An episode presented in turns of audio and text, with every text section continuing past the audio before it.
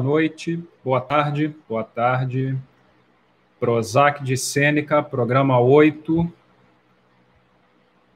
Dessa vez um convidado muito especial, que sou eu mesmo. Programa especial. Olá, tudo bem? Tudo bem por Israel? Deixa eu colocar aqui o assunto.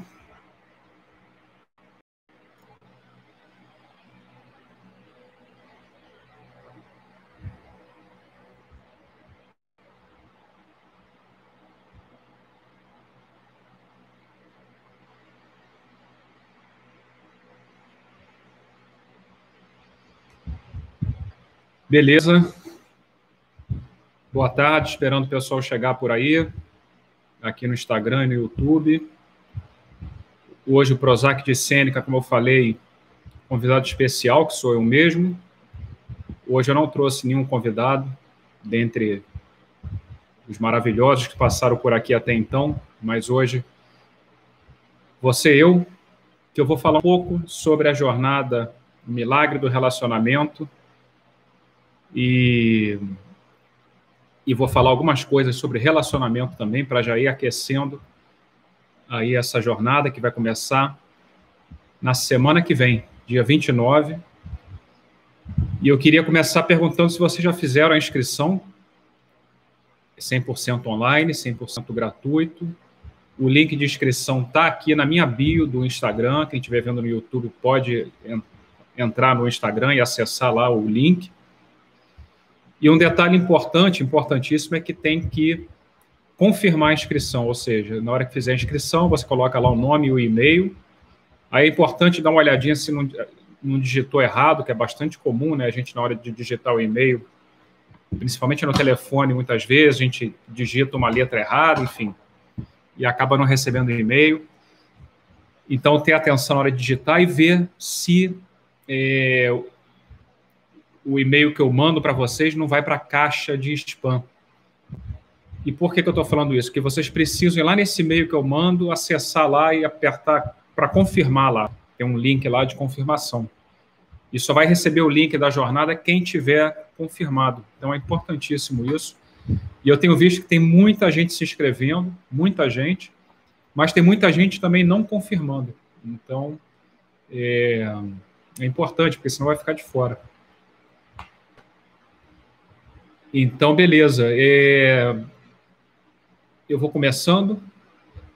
Quem está aqui ao vivo e quiser mandar perguntas sobre relacionamentos, eu vou falar hoje sobre relacionamento. E, e eu tinha sugerido antes que vocês trouxessem papel e caneta. Então, quem não tem papel e caneta e quiser pegar, eu acho que vale a pena. É, eu vou fazer alguns exercícios, algumas perguntas, e, e seria bastante interessante que vocês anotassem, escrevessem as respostas. Quem estiver assistindo a gravação também pode apertar aqui o pause, pegar papel e caneta e fazer. E isso, e quem está ao vivo, como eu disse, que se quiser mandar pergunta, pode mandar, vai ser ótimo. Aliás, eu gostaria muito de conversar com vocês e, enfim, vocês me mandem perguntas aí. E eu vou começar pelo básico, perguntando o que, que a gente entende por relacionamento, né? E a gente fala muito de relacionamento, mas talvez sequer a gente tenha claro é, o que, que é um relacionamento, o que, que é principalmente um relacionamento a dois, ou seja, o que, que é o que, que formaria um casal. Né? Então, quero começar por aí. E perguntar, lançar a pergunta, a primeira pergunta que eu quero fazer para vocês é exatamente o que você entende por um casal. E, e, insisto muito que se vocês pudessem escrever, seria muito bom, muito bom mesmo. Parece, parece uma coisa meio simples, né, meio boba até, assim, escrever, para quê? Eu já sei, eu tô, eu tô aqui pensando o que, que eu acho que é um casal. Só que o pensamento vai e volta, né, e, e enfim, a gente pensa centenas de milhares de pensamentos por dia. Não sei se chega a centenas de milhares, mas acho que vai por volta de uns 80 mil pensamentos. Então, a gente pensa muitas coisas, né? E, e acaba ficando nesse, nesse turbilhão de pensamentos. E quando a gente escreve, a gente ordena um pouco isso, tem esse simbolismo, até como eu muitas vezes falo para o nosso inconsciente, na hora que a gente escreve, essa mecânica né, da, da, da escrita, nos ajuda muito a, a, a, aterrizar as ideias e também, é, de alguma forma, para o nosso cérebro, é como se aquilo tivesse fechado, né? como se tivesse fechado aquela ideia. Enquanto a gente está com aquela ideia na cabeça, nunca fecha. Isso já foi muito estudado pela ciência, né? Um pouco a lógica dos garçons, né? O garçom, enquanto ele não fecha a conta, o cérebro dele tem controlado tudo que foi pedido em cada mesa, porque não fechou a ideia ainda. Então aquilo está sempre ali girando na cabeça dele. Quando ele fecha a conta, se você perguntar para ele o que, que a mesa 2 pediu, ele não vai saber. Porque para o cérebro dele aquela ideia está fechada, está resolvido. Então, por isso que eu sugiro para escrever, porque também ajuda a gente a sedimentar isso. Mas vamos lá, a pergunta é o seguinte: o que, que seria um casal? E a gente já começa a patinar um pouco aí nas ideias com essa, com essa pergunta. Em primeiro lugar, é preciso que a gente identifique quais são as crenças para nós que para cada um de nós, né? O que, que significa um casal para cada um de nós? Sempre vão estar tá aí muitas crenças. Então, uns vão dizer que são, que são duas pessoas que se juntam para toda uma vida. Então, aí já há uma crença. Outros vão dizer que são duas pessoas que se juntam para formar uma família. Aí já está uma outra crença. E, e por aí vai. Né? Outros vão dizer que são que eu encontrei a minha alma gêmea e aí também está uma outra crença. Outros vão dizer, nessa mesma linha, que eu encontrei finalmente essa alma gêmea ou essa pessoa especial para mim. E aí está outra crença. Então, como tudo, na verdade, né, como tudo que a gente vive, sempre está formado por crenças, logicamente, né? Mas é importante, ou por essas ideias que a gente forma sobre alguma coisa, né? Para traduzir um pouco. Então, assim, isso sempre vai acontecer. Talvez o, o pulo do gato ou a outra maneira seria a gente ter a consciência de que são crenças, né? E que, portanto, são apenas ideias e que podem ser mudadas, né? E principalmente se essas ideias que eu tenho não me favorecem, né? Se, se essas ideias que eu tenho, de alguma forma, não me trazem bem-estar emo emocional, não me trazem paz, não me trazem uma, ou uma plenitude ou uma felicidade. Então, é preciso questionar as nossas próprias crenças. Porque, como eu dizia e insisto, e é importantíssimo isso, são apenas ideias, e ideias podem ser mudadas. Aliás, aquela ideia sobre a ideia de que uma ideia não deve ser mudada é uma terrível ideia, porque só nos traz como eu dizia, apego. E apego é sofrimento, invariavelmente. Então, voltando à, questão, à pergunta sobre o que é para você um casal. E aí, seja lá qual for a resposta que você deu, como eu dizia, vão ser crenças, né? E, e é, mas é importante que você tome consciência, como eu dizia, de quais são as suas crenças. Isso é, já é um passo importantíssimo, né? Você já saber quais são as ideias que você tem sobre, sobre esse assunto, no caso, sobre o que, que é um relacionamento, o que, que é um casal. Porque a gente vai muitas vezes pela vida achando que, que o que a gente vê ou que ou, ou as nossas ideias são a realidade, né? E a gente e, e, e muitos dos conflitos surgem daí, né? Porque eu acho que o que eu vejo é a realidade, portanto, é, eu ou bem assumo e presumo e suponho que o, o outro, ou meu parceiro, no caso, vê da mesma maneira, que aquilo que eu estou vendo, ele também está vendo, e não é assim. Aliás, nunca é assim, mas a gente supõe que, que a gente vê da mesma forma, ou que aquilo que eu estou vendo, o outro está vendo também, e esse já é um grande erro. E também a gente defende as nossas ideias. Né? Aliás, quantas guerras não são feitas por defender as ideias? Né?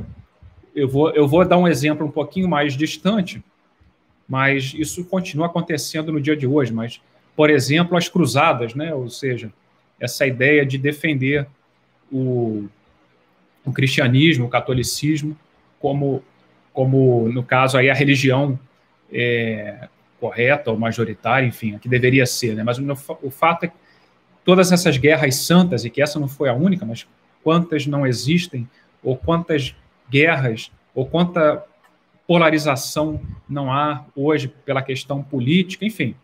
E no fundo a gente está aí, seja é, por uma questão religiosa, por uma questão política, por uma questão esportiva, a gente está sempre se degladiando para defender as nossas crenças, né? E isso que a gente vê acontecendo aí fora, na sociedade, né? E a gente sempre também erra achando que a gente não, não é parte dessa sociedade, né? A gente se coloca como, como se a gente fosse meio alheio isso, e na, e na verdade nós somos a sociedade, né? Cada um de nós somos parte da sociedade, mas isso que acontece fora nasce primeiro no, primeiro, primeiro lugar dentro, né? Dentro de cada um de nós.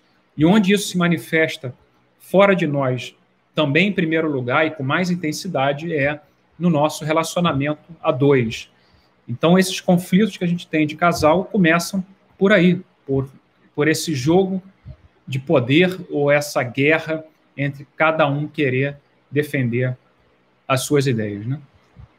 Mas o fato, é, e eu dizia a importância de você ter consciência de quais são as suas ideias, as suas crenças, mas há algumas coisas que a gente, em algum momento, esqueceu sobre o que é um relacionamento. Ou algumas e muitas a gente sequer aprendeu. Né? Ninguém nunca nos ensinou a nos relacionar de uma maneira saudável, plena, consciente, que nos traga paz, crescimento, desenvolvimento, é, plenitude, enfim. Uma, uma maneira, eu vou colocar a etiqueta consciente. A gente não aprendeu isso, ninguém nunca ensinou isso. O que a gente aprendeu sobre relacionamento foi o que a gente viu em casa, o que a gente viu com os nossos pais. E a gente reproduz a relação que a gente tem com os nossos pais nos nossos relacionamentos. A gente também não tem consciência disso, a gente reproduz isso. De fato, nós buscamos aos nossos pais no nosso parceiro. E tudo aquilo que, seja tudo aquilo, todas as feridas emocionais criadas na minha infância, ou aquelas até que eu herdei do meu clã familiar, estão condicionando a cada dia o meu relacionamento a dois. Então, em primeiro lugar, é, como eu dizia, ninguém nos ensinou a viver a dois. Aprendemos na escola da vida a partir do que vimos com os nossos pais. Mas isso, como você sabe, não quer dizer que seja bom. Não quer dizer que seja suficiente para você viver uma vida a dois plena e consciente, para viver um relacionamento de outra maneira. Porque no relacionamento dos seus pais, certamente houve muitas luzes e sombras, como qualquer relacionamento. Né?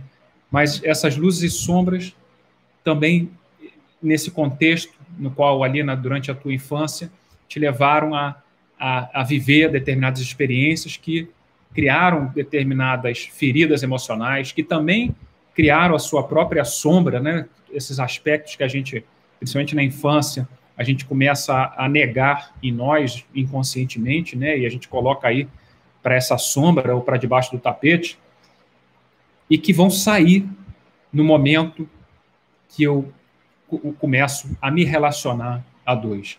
E não é que vá sair porque de repente eu me apaixonei por alguém e esse alguém e com esse alguém eu comecei a projetar isso. Não.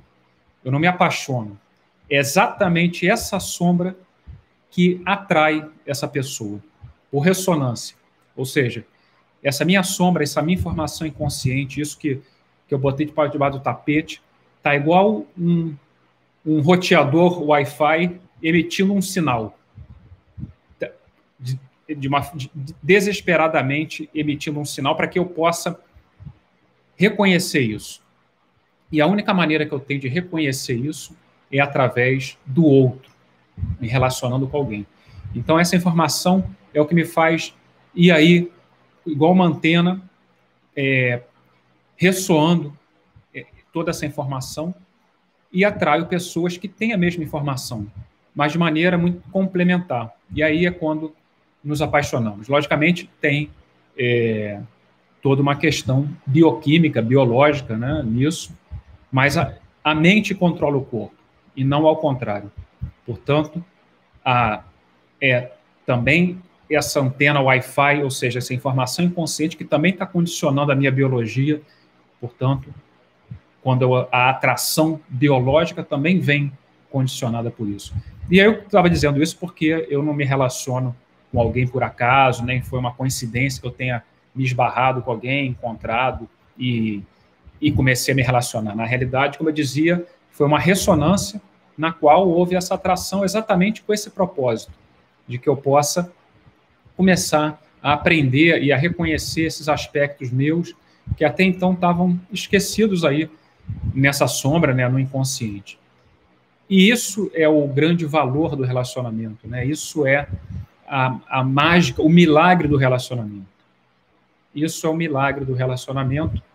E esse é o título da jornada, a jornada, o milagre do relacionamento, porque exatamente o que a gente vai tratar é isso: como transformar os nossos relacionamentos. Não é uma jornada de dicas românticas, nem de casal, nem nada disso, que terá o seu valor, sem dúvida.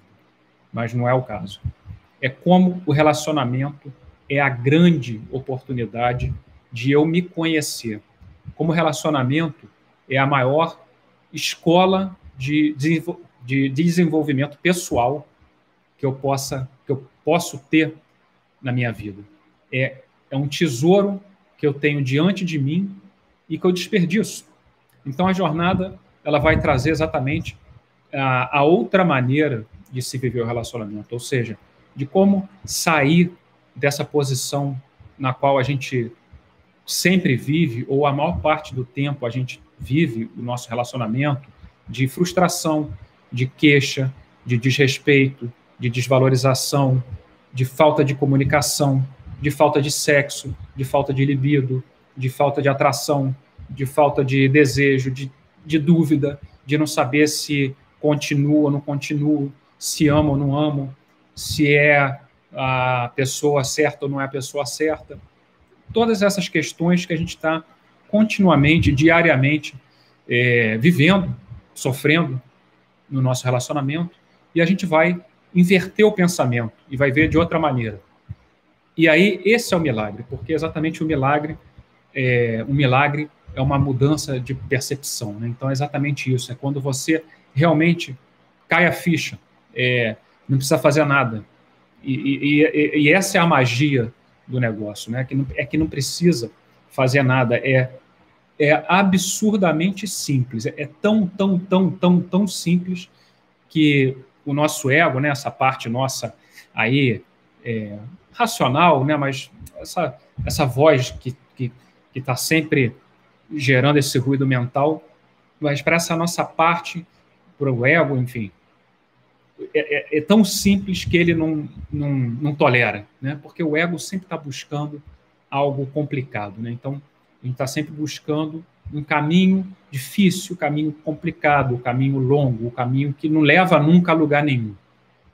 Porque exatamente a gente está condicionado por uma outra crença, né? A gente tá falando, eu estava falando de crença no início, e a gente está condicionado por uma outra crença que é a própria crença do sacrifício, que está atrelada à culpa e ao pecado, né? E para usar um pouco essa linguagem aí, talvez mais, é, não diria espiritual, mas religiosa, né? A gente está sempre condicionado a essa ideia de que a gente tem um pecado que deva ser pago, e para ser pago esse pecado, a melhor forma é eu me sacrificar e, portanto, sofrer. E, e isso é o que condiciona os meus relacionamentos, né? Também me condiciona a minha vida como um todo, né? Mas também condiciona meus relacionamentos. Haja vista que dentro da alegoria que se trata isso, inclusive na própria Bíblia, né? Assim, Adão e Eva, ou seja, o homem e a mulher são expulsos do paraíso e já a partir daí já do início ao fim das suas vidas, né? Eles têm um pecado, esse pecado original a ser pago, né? E, e portanto, já é, essa, essa saída do paraíso através dessa, dessa ideia do pecado, no caso até em um casal, né? Então, como que essa crença que a gente tem tão, tão, tão, tão introjetada no nosso inconsciente, como ela está cada dia se manifestando exatamente aí nessa relação Adão e Eva, ou nessa relação de casal, e por isso que a gente sofre nos nossos relacionamentos, por isso que não nos permitimos ser felizes nos nossos relacionamentos, né? Porque acreditamos que fomos expulsos do paraíso, né? Que jamais poderíamos voltar ao mesmo se não fosse através do sofrimento. Tudo isso são grandes erros, né? E, e aí eu estou usando só essa linguagem alegórica, né, para ilustrar um pouco a ideia de uma forma, como dizia assim, alegórica, meio metafórica, né? Não devemos também tomar ao pé da letra. E é, então já me perdi, porque acho que eu, eu fui indo por, vários caminhos, mas voltando um pouco à pergunta, assim, com relação, né, o que é casal, que é um relacionamento. E aí tem algumas questões, como eu dizia, assim, primeira coisa, primeira coisa, já falei várias coisas, né? Já nem sei que, pra, em que número eu vou. Mas o fato é que outra coisa a se ter em conta, e a gente não, não tem isso em consideração, porque não aprendemos, não sabemos, enfim. E, só que tem um impacto muito grande, assim, o meu inconsciente, que é essa parte da minha mente que controla 97% da minha atividade mental, controla todo o meu metabolismo, controla, controla tudo.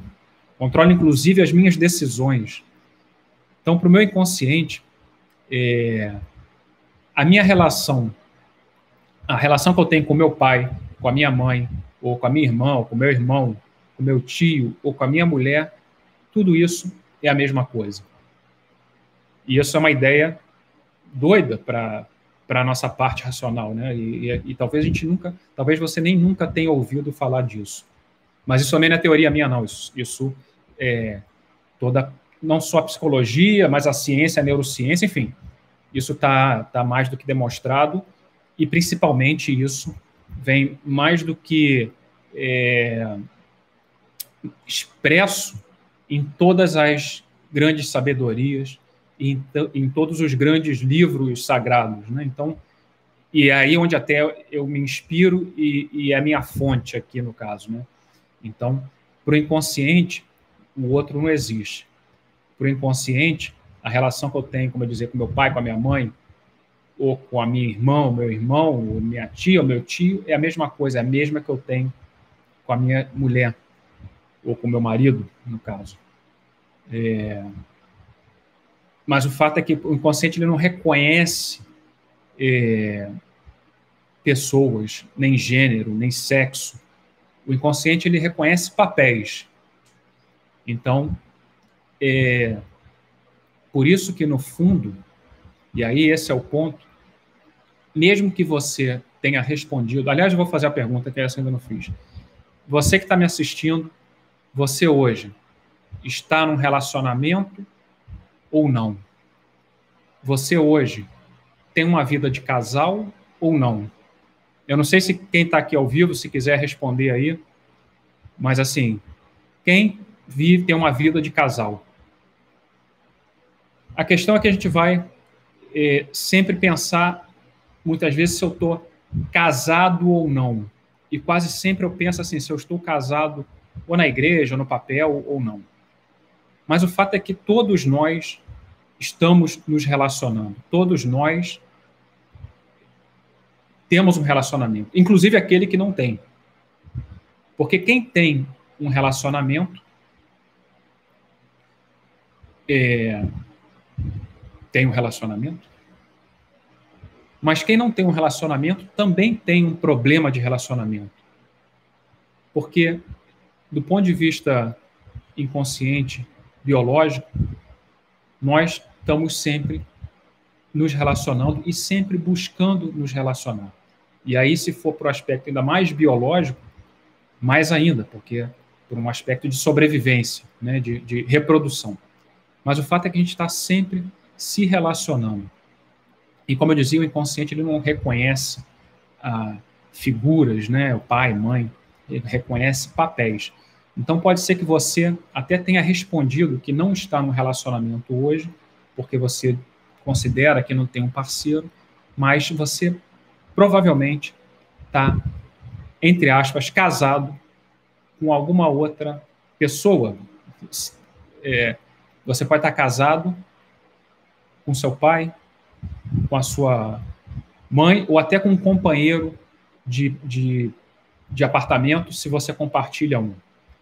Basta que você, basta que haja algum tipo de projeto em comum, né, um projeto de vida, mas seja ele lá qual for, ou determinado acordos de, de convivência, seja ele qual for, mas o fato é que se você compartilha e se relaciona isso, para o teu inconsciente, você está num relacionamento, você vive como se estivesse num relacionamento, você tem uma vida de casal. E isso muitas vezes é o que explica pessoas que eventualmente têm dificuldade de encontrar um parceiro. Por quê? Para o inconsciente, essa pessoa já tem um parceiro. Ela está se relacionando dessa maneira com alguma outra pessoa, ainda que ela conscientemente, né, é, ela, ela saiba que não tem um parceiro, uma vida a dois, né, uma vida íntima, conscientemente falando. Mas para o inconsciente é como se tivesse. E o nosso inconsciente é tão, tão assim que eu sempre dou exemplo, e vou repetir aqui, é o mesmo que eu dou sempre, e vou repetir, talvez você já tenha ouvido, talvez não, mas como o nosso inconsciente é assim, é simbólico. Então, o exemplo que eu dou é o seguinte: se eu falar para você pegar uma folha de papel e escrever o nome da sua mãe, aliás, como eu tinha pedido para pegar uma folha de papel, se você quiser fazer isso agora aí, ao vivo, é, pega uma folha de papel, escreve o nome da sua mãe, e quando tiver escrito, cospe no, em cima do nome da sua mãe. Pega a folha, eu até estou aqui, escreve, e uma vez escrito, cuspa em cima do nome da sua mãe. Você não vai cuspir. Dificilmente, muito, muito, muito dificilmente você vai cuspir. Por quê? Porque para o inconsciente, aquela folha de papel é a sua mãe. E, logicamente, eu sei que a, a sua parte racional vai dizer assim: não, é uma folha de papel, lógico, eu estou vendo que é uma folha de papel. Mas para o teu inconsciente é a sua mãe. Da mesma maneira que a gente vê um filme, que a gente sabe que é um, um negócio que está sendo projetado numa tela, que, que, é uma gravação, que aquilo não está acontecendo naquele momento, e blá, blá, blá, blá, blá, blá. E a gente se emociona, a gente sente medo, a gente chora, a gente ri, a gente fica tenso, porque para o inconsciente aquilo é real. A gente está vivendo aquilo, é como se aquilo fosse real, e como eu dizia antes, para o inconsciente o outro não existe. Então é como se eu estivesse vivendo aquilo. Então é só para exemplificar, quando isso trazido para a nossa relação a dois, para muitas pessoas, ainda que ela conscientemente saiba que ela não tem um relacionamento a dois íntimo, pode ser que exatamente ela não tenha, porque para o inconsciente dela já existe um relacionamento a dois. Então, eu estou dizendo isso para, primeiro, a gente ter essa consciência, e segundo, para dizer que problemas de casal todos nós temos. Porque se você tem realmente uma vida de casal, você vai ter os seus problemas de casal. De casal. E se você não tem, o mais provável, ou talvez o certo, é que você não tem, porque para o teu inconsciente você está se relacionando com alguém, portanto você tem um problema de casal. E aí eu dizia isso também porque eu vinha falando que para o inconsciente não, não, não, distingue entre essas diferenças, da mesma forma que não distingue entre sexo. Então, é, o inconsciente não diferencia o que é sexo. Podem existir homens que exercem um papel feminino e mulheres que exerçam um papel masculino no casal, né? E, e uma, uma, um casal homossexual é tão casal quanto um casal heterossexual. E dentro desse casal homossexual, seja ele de dois homens ou duas mulheres, um vai desempenhar um papel ou uma energia masculina e o outro vai desempenhar um papel preponderante, feminino, é, mais feminino. Também outra coisa, ambos, cada um de nós, temos as duas polaridades. A gente vive num universo dual, a gente vive uma realidade dual, onde tudo se manifesta em duas polaridades. Também já sempre falo muito sobre isso. Dia e noite, positivo negativo, masculino e feminino, é, quente e frio, norte e sul, aí em cima e embaixo e por aí vai. Dentro e fora, interior e exterior. Então é um universo que tudo se manifesta dentro dessa dualidade de polos que se complementam. E cada um de nós também temos essa dualidade. E até nesse aspecto que eu dizia do masculino e feminino, cada um de nós tem ah, os dois lados, os dois lados da moeda. A questão é que, por crenças, novamente, nós, homens, tendemos a jogar na sombra no, o nosso lado feminino, ou essa energia, ou esse papel mais feminino, e, eh, as mulheres tendem a jogar na sombra esse papel mais masculino. E é isso, de certa maneira, que vai, num primeiro momento, nos atrair nos nossos parceiros, é isso que vai nos levar a nos conectar com, com determinada pessoa, e também vai ser isso que provavelmente vai ser o que vai, o que vai nos afastar ou nos é, começar a incomodar é, com mais intensidade no nosso parceiro. Tudo aquilo que a gente, no primeiro momento, admira demais é o que depois passa a ser o grande problema ou, a grande fonte de conflito nos nossos relacionamentos. Né? É a que eu também sempre brinco, falo assim, no início, eu, a pessoa conhece o cara e, nossa, que sujeito eloquente, né? que, aquela admiração. E depois, passado um tempo, é, pô, que falastrão, não cala a boca, ou de saco, aquela, né? No fundo, é, isso mostra que eu, na minha sombra, de alguma maneira, joguei essa informação. Essa informação, aqui eu estou exemplificando, mas poderia ser: eu admiro essa eloquência porque eu, por alguma razão que eu tenha vivido, ou que meus antepassados, meus pais, ou meu clã familiar tenha vivido, por alguma razão eu não me permito me expressar, eu não me permito me posicionar. E aí por isso que é, eu admiro isso no outro. E depois, se eu realmente começo a me posicionar e não tenho essa consciência, aquilo pode começar a me, a me incomodar, né? Então, é só um exemplo para mostrar como que também funciona essa questão da, da atração.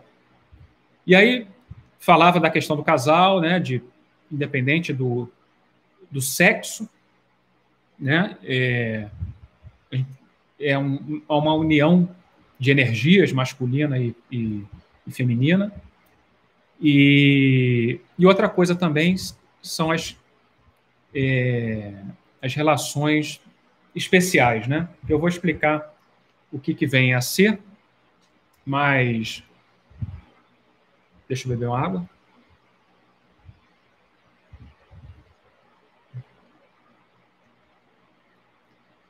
E enquanto eu bebo uma água.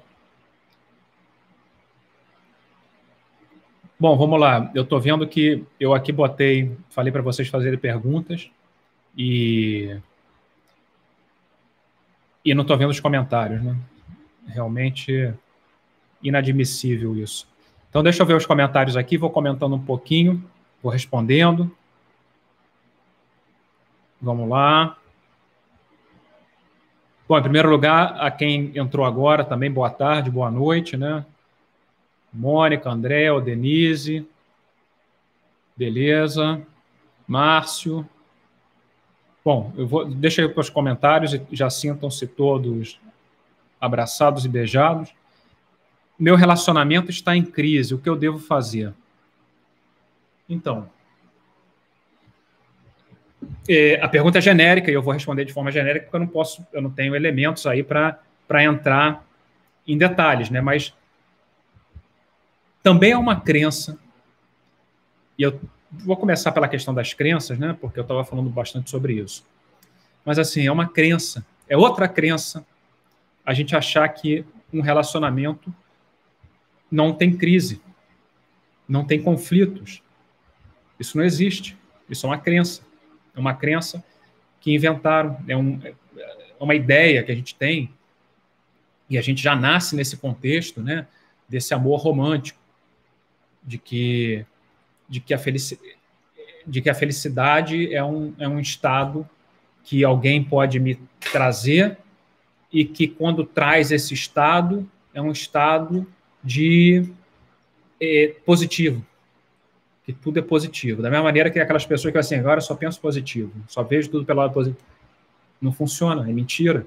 É, é ir contra as leis do universo, onde tudo é positivo e negativo. Aliás, é a junção do positivo e negativo que forma a plenitude, ou que seria essa realmente a felicidade, né? Ou seria essa exatamente o, a, a plenitude, como eu dizia, acho que é a melhor palavra. Da mesma forma que, por muito que eu possa gostar do brilho das estrelas, eu só posso desfrutar do brilho das estrelas se houver a escuridão. Então, se eu quero o brilho das estrelas, mas não quero a escuridão, eu não vou ter nem a escuridão, nem o brilho das estrelas. Mas voltando à pergunta, então, para o relacionamento é a mesma coisa. Nós nos martirizamos e sofremos e nos colocamos de vítima por achar que estamos numa crise do relacionamento.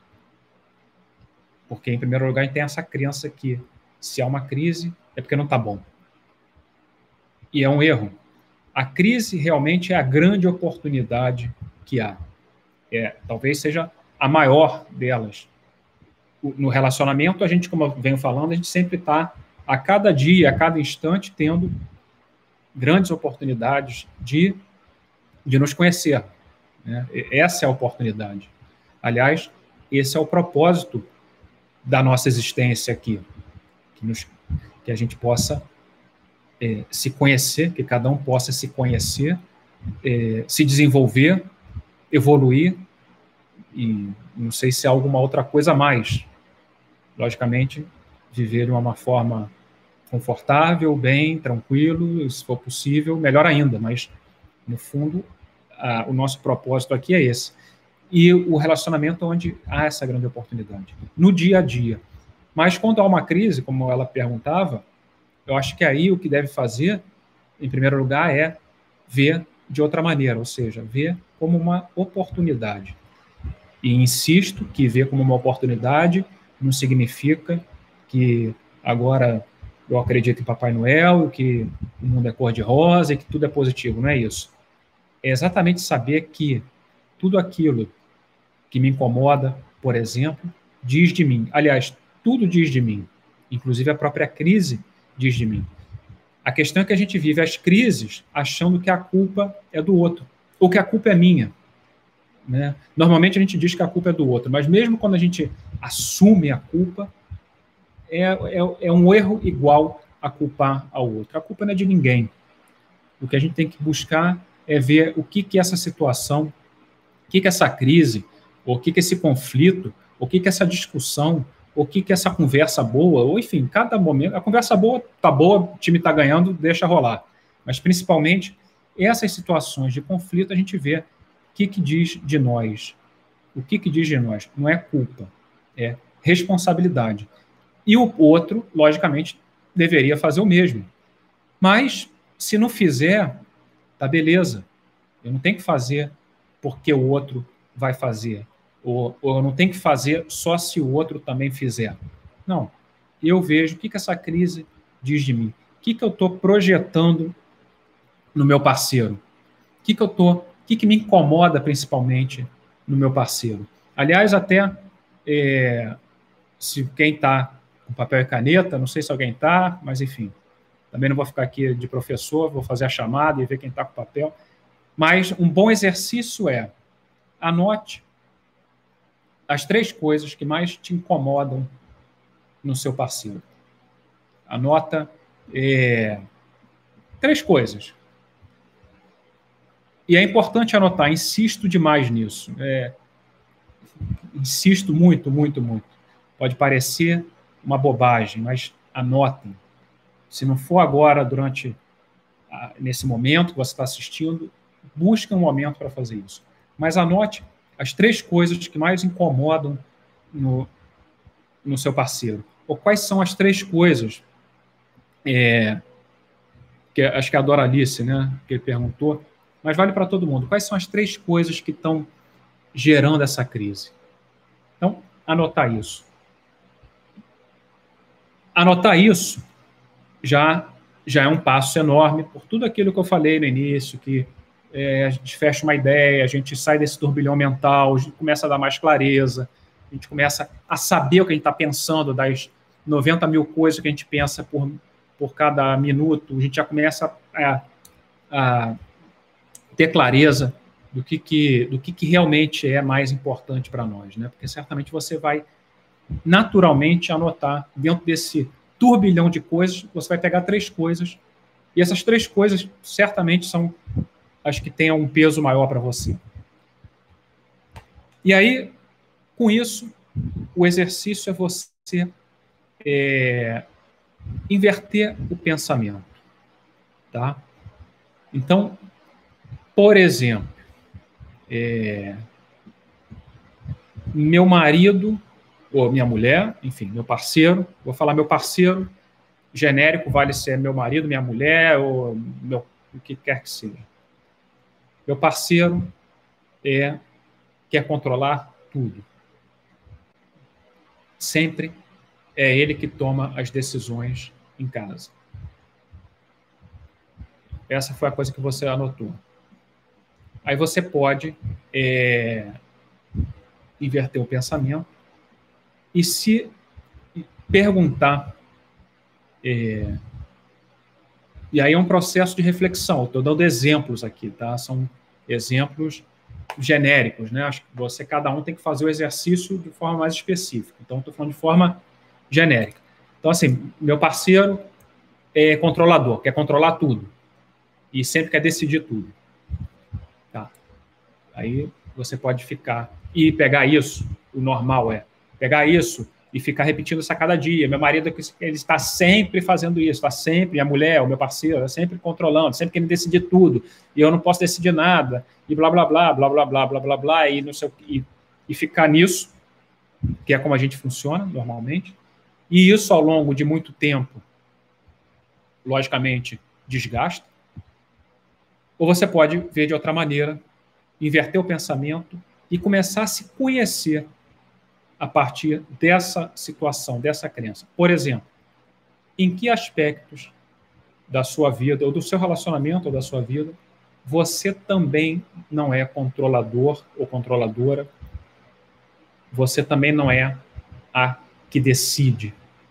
Por exemplo, com os filhos, ou no trabalho, ou sei lá onde, mas certamente há algum aspecto da sua vida que você age igual ao seu parceiro. Ou também poderia ser em que aspectos da sua vida você gostaria de decidir mais e não decide. Em primeiro lugar, com relação ao próprio relacionamento. Haja vista pessoas que vivem um relacionamento tóxico, são conscientes disso e não decidem. E passam, muitas vezes, um ano, 5, 10, 30 ou a vida inteira. E não decide e passa a vida reclamando, se queixando de que o parceiro é controlador e eu sou uma pobre vítima. Porque essa ideia da vítima também é outra crença muito arraigada né, na nossa cultura, de que ao se eu me colocar de vítima, coitadinho de mim, estou redimindo meus pecados, porque vai naquela ideia do sacrifício. Né? A vítima também, logicamente, tem o seu outro aspecto, né? A gente tem muito essa questão da valorização do herói, enfim, mas aí é, outra, é outro papo. Então, isso. Outro exemplo é o meu marido, ou minha mulher, o meu parceiro, sempre põe a mãe em primeiro lugar, antes de mim. Então, isso está te mostrando alguma coisa sobre você. Certamente sobre ele também. Só que cabe a ele é, buscar o seu autoconhecimento. E cabe a você buscar o seu. E quando os dois buscam, aí realmente é o grande, é, é o salto quântico do relacionamento, né? É quando há esse crescimento individual e conjunto. Mas, como eu dizia, a gente não vai esperar ninguém vir junto com a gente, né? Assim, é um processo individual. O outro, muitas vezes, acaba vindo por ressonância, ou seja, eu mudo e, e no sistema que a gente vive, eu mudo e provavelmente o outro, eu, esse tabuleiro, eu mexi, rompi aquele jogo, aquele nó cego, ou aquela sinuca de bico, né? rompi aquele nó cego do tabuleiro, aquela aquele checkmate, me, mexi o tabuleiro, então o tabuleiro se rearranja. Então, quando eu também tomo um passo e começo o meu processo de transformação, de ver de outra maneira, de viver de outra maneira, a tendência é que o parceiro também entre num processo. Mas não porque eu disse, nem convenci e nem sugeri nada, mas por ressonância, ou seja, eu comecei já a mudar minha informação inconsciente, a minha antena já começou a emitir outro sinal. Então, se meu parceiro também entra na mudança e vem junto, a gente vai evoluindo, se transformando como pessoas e como casal. Agora, se não vier, tá beleza também. Cada um segue o seu, o seu processo interno. E esse processo interno pode me levar a viver melhor esse relacionamento ou pode me levar a outro relacionamento. A questão é que quando você vai para o outro relacionamento, mas com esse com essa nova consciência, não há sofrimento. O sofrimento agora, quando a gente fala isso, todo mundo fica dizendo, ah, mas pô, será eu não vou nem, eu não vou, tá uma merda, mas eu, tá, quer dizer, tá uma porcaria, tá uma merda, sei lá. Mas eu não vou, eu não vou mudar, porque se eu mudar, mesmo que eu mude para melhor, mas pô, aí eu eu vou, se meu parceiro não mudar, eu vou acabar me separando, porque aí eu já não vou. Então, assim, a gente. É, esse é, o, esse é, a, é a, relação, a relação do apego, né? Que a gente acha que é amor, mas não é amor nenhum, zero amor. Amor não é apego, mas esse é o apego, assim. É ruim, mas mesmo assim eu tô apegado a isso. Outros também outra forma de dizer isso seria assim, é a zona do conforto, né? A zona de conforto, ou seja, a zona de conforto não significa que esteja confortável. Pode estar uma merda, mas é o que eu conheço, é o medo ao desconhecido. Então, eu prefiro ficar aqui. Tá horrível, mas eu conheço que mudar. Só que quando a gente muda, e essa é a beleza do negócio, quando a gente muda, não há esse medo. Esse medo é dentro dessa consciência limitada que a gente tem, onde mesmo estando numa situação tóxica, a gente tem medo de sair, de perder. Mas quando a gente abre e amplia essa consciência, toma consciência, é natural. E não há sofrimento, há gratidão, né? não há sofrimento. Mas dizia isso por essa questão da inversão. Então, eu sugeria de anotar os três pontos principais né, de, de é, do que incomoda no relacionamento, ou do que poderia ser a crise aí da Doralice, e inverter o pensamento. Ah, e estava falando da mãe, exatamente. Então, assim, meu marido, ou minha mulher, meu parceiro, coloca a mãe em primeiro lugar, está dizendo de mim também. E o que, que eu faço? Eu começo a me indagar. De repente, eu estou agindo como uma mãe do meu marido. Porque esse marido, ou essa esposa, ou esse parceiro, é, busca sempre uma mãe e buscou a você porque viu em você uma mãe. E, portanto, você age por inconsciente dele, como eu dizia, do papel, né? Assim, você cumpre esse papel de mãe. E não é porque ele te vê como mãe, mas você também exerce de mãe. Então, veja como você se relaciona com ele. Então, esse é um exemplo, né? Dentro. Mas essa seria um pouco a dinâmica, né? De explorar o que, que isso está mostrando é, de mim, Deixa eu ver mais perguntas aqui. E aí estava dizendo isso, então, Doralice, a crise é uma oportunidade. Então veja quais são os principais, quais são os pilares aí dessa crise faça essa inversão de pensamento e veja o que isso diz de você. E de repente, ao você se conhecer e mudar, porque aí é preciso tomar consciência e entrar em ação, né? Não é só tomar consciência e achar que, que depois tudo muda sozinho, porque a gente vive num universo de movimento, de fluxo. Então, assim, ao você tomar consciência e agir de outra maneira, mexe o tabuleiro e, de repente, a crise é, se resolve até a próxima crise. E tomara que assim seja, porque se não houver crise, não vai haver evolução. A questão é que a gente, quando tem uma crise, acha que a culpa é do outro, acha que a culpa é minha e entra numa guerra, porque eu quero defender as minhas crenças, o outro quer defender as ideias dele, e a gente entra numa guerra, numa cruzada dentro do relacionamento, e nos matamos, ou nos, nos separamos, só que não aprendemos nada. E aí o que, que vai acontecer? Vou repetir a mesma coisa no próximo relacionamento. Por isso que aquela história tão comum de falar assim, porra, só mudou o nome, mas uh, os problemas são os mesmos. Né? E se você parar para analisar o teu currículo de relacionamentos, você vai perceber como as histórias se repetem. Se você parar para analisar o teu currículo do relacionamento, vai ver que as matérias que você está reprovada e onde você tira melhores notas, normalmente também são as mesmas dos seus pais.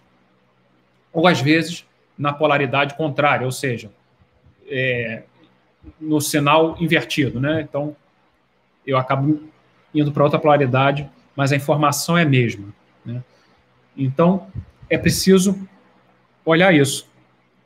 Deixa eu ver mais aqui. Quando há trocas, a relação.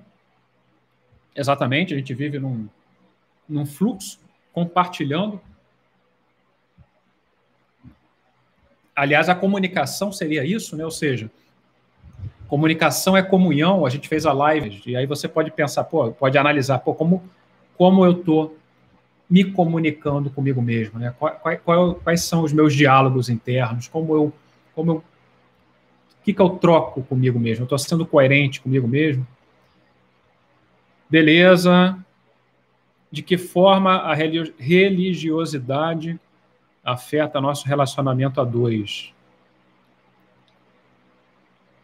Vamos ver, vou responder.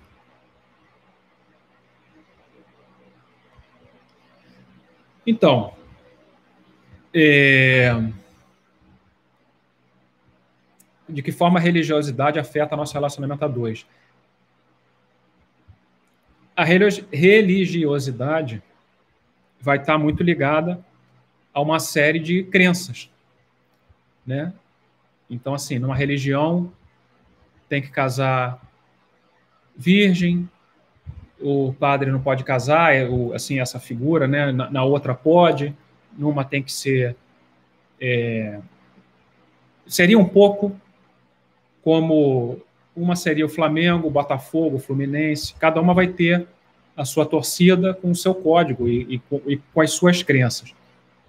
Então, tem essa questão das crenças, sobre, da, dessas ideias, né? E, logicamente, assim, se isso te traz paz, é, perfeito. Mas se traz sofrimento, é preciso olhar para isso. E muitas vezes olhar para isso até para corrigir as ideias, que muitas vezes até nós interpretamos de uma maneira distorcida é, até o que determinadas religiões podem estar dizendo. Então, assim, por exemplo, eu não vou começar nem pelo cristianismo, que eu vou chegar lá. Mas tem um, um ditado, um, uma ideia muçulmana, e eu não sou nenhum especialista é, na cultura muçulmana, mas alguma coisa eu sei. E tem uma ideia que é assim, que é, como assim a saída do Éden, né? Essa separação do homem e da mulher. E aí, se você leva ao pé da letra, você fala assim, pô, então o homem e a mulher têm que estar separados, são diferentes, blá, blá, blá, blá, blá. E a ideia original disso é exatamente o oposto. Ou seja, é exatamente quando eu me desvinculo disso que eu dizia antes, do masculino e do feminino, né? quando eu tenho a crença de que eu sou homem e tenho que ser só masculino e a mulher só feminino, é a saída do Éden, ou seja, a saída do paraíso, é quando eu perco a minha paz. Então, esse seria um, um exemplo de como essas ideias afetam. Agora, no nosso caso, eu estava falando dessa questão muçulmana. Do nosso caso, que majoritariamente, na nossa cultura, no Brasil, por exemplo, somos cristãos, e aí há várias religiões, né? Mas talvez um elemento comum, central da religião cristã, e sem entrar muito em detalhe, é só para exemplificar, tá? Não, o, o, a gente está falando de relacionamento aqui, eu, e nem, eu não sou nem especialista para falar de religião. Estou só trazendo aqui algumas ideias e insisto que qualquer ideia que eu traga aqui tem outros infinitos ângulos e pontos de vista, e eu, de forma alguma, estou dizendo que o meu é o correto, nem o único. Então, o que eu estou falando aqui não é nem a única coisa certa, nem a verdade, e enfim. Seja, então, dito, com esse disclaimer, dito essa letra pequena, é, mas assim, a gente tem um elemento que é muito potente dentro dessas das religiões cristãs e que acho que é um, é um erro de percepção nosso, até com relação à questão do pecado, né? Porque a gente vive o pecado, como eu dizia no início, como uma coisa moral, um erro moral, no qual a gente se culpa, se penaliza, e é uma doideira. E a gente vive assim as nossas relações, porque o pecado leva à culpa, né? Como eu dizia, ao sacrifício, e, esses, e essas são crenças que nos trazem muito sofrimento. E nós nos relacionamos a dois, a grande maioria, se não, se não for, se não formos todos nós, e em grande parte do tempo, no jogo da culpa. A gente não se relaciona desde o amor. A gente se relaciona de um amor, como eu brinco, um lacinho cor-de-rosa, um negócio embrulhadinho. É, pegaram um monte de coisa, botaram um papelzinho rosa, botaram um lacinho e a gente chama que isso é amor.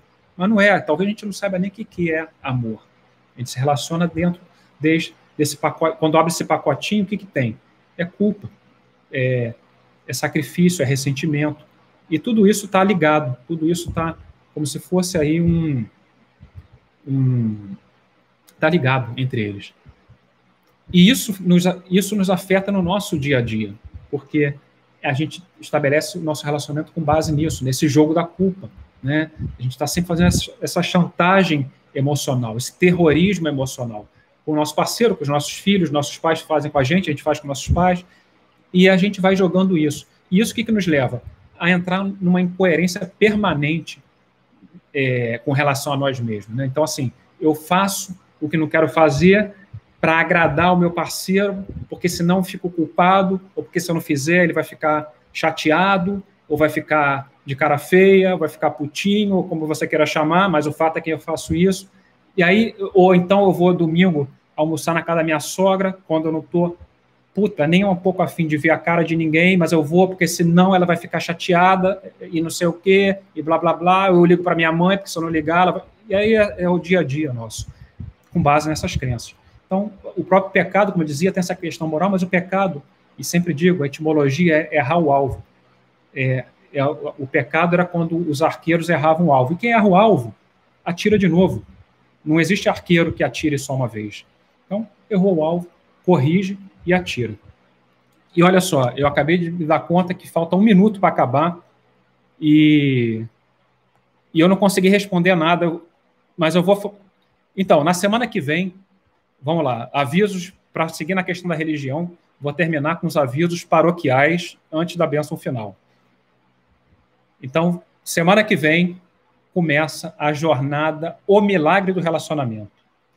O Milagre do Relacionamento. 100% online, 100% gratuito. Tem que fazer a inscrição, mas tem que confirmar a inscrição. Importantíssimo. Que não, as pessoas, muitos não estão confirmando e não vão receber o link de acesso. Semana que vem também eu vou fazer um intensivão de likes, de likes, de lives. Vai ter a jornada e para complementar o conteúdo da jornada. Eu vou fazer mais lives, vou fazer várias lives semana que vem. Então, tudo isso que eu ia falar hoje, acabei não falando, vou falar lá. E vocês que já estão com papel e caneta na mão aí, se quiserem me mandar perguntas, me mandem. Minha criatividade para perguntas anda um pouco escassa. Então, vai ser ótimo receber perguntas de vocês. Um beijo grande. É, vão em paz, que o Senhor os abençoe para a bênção final e nos vemos em breve.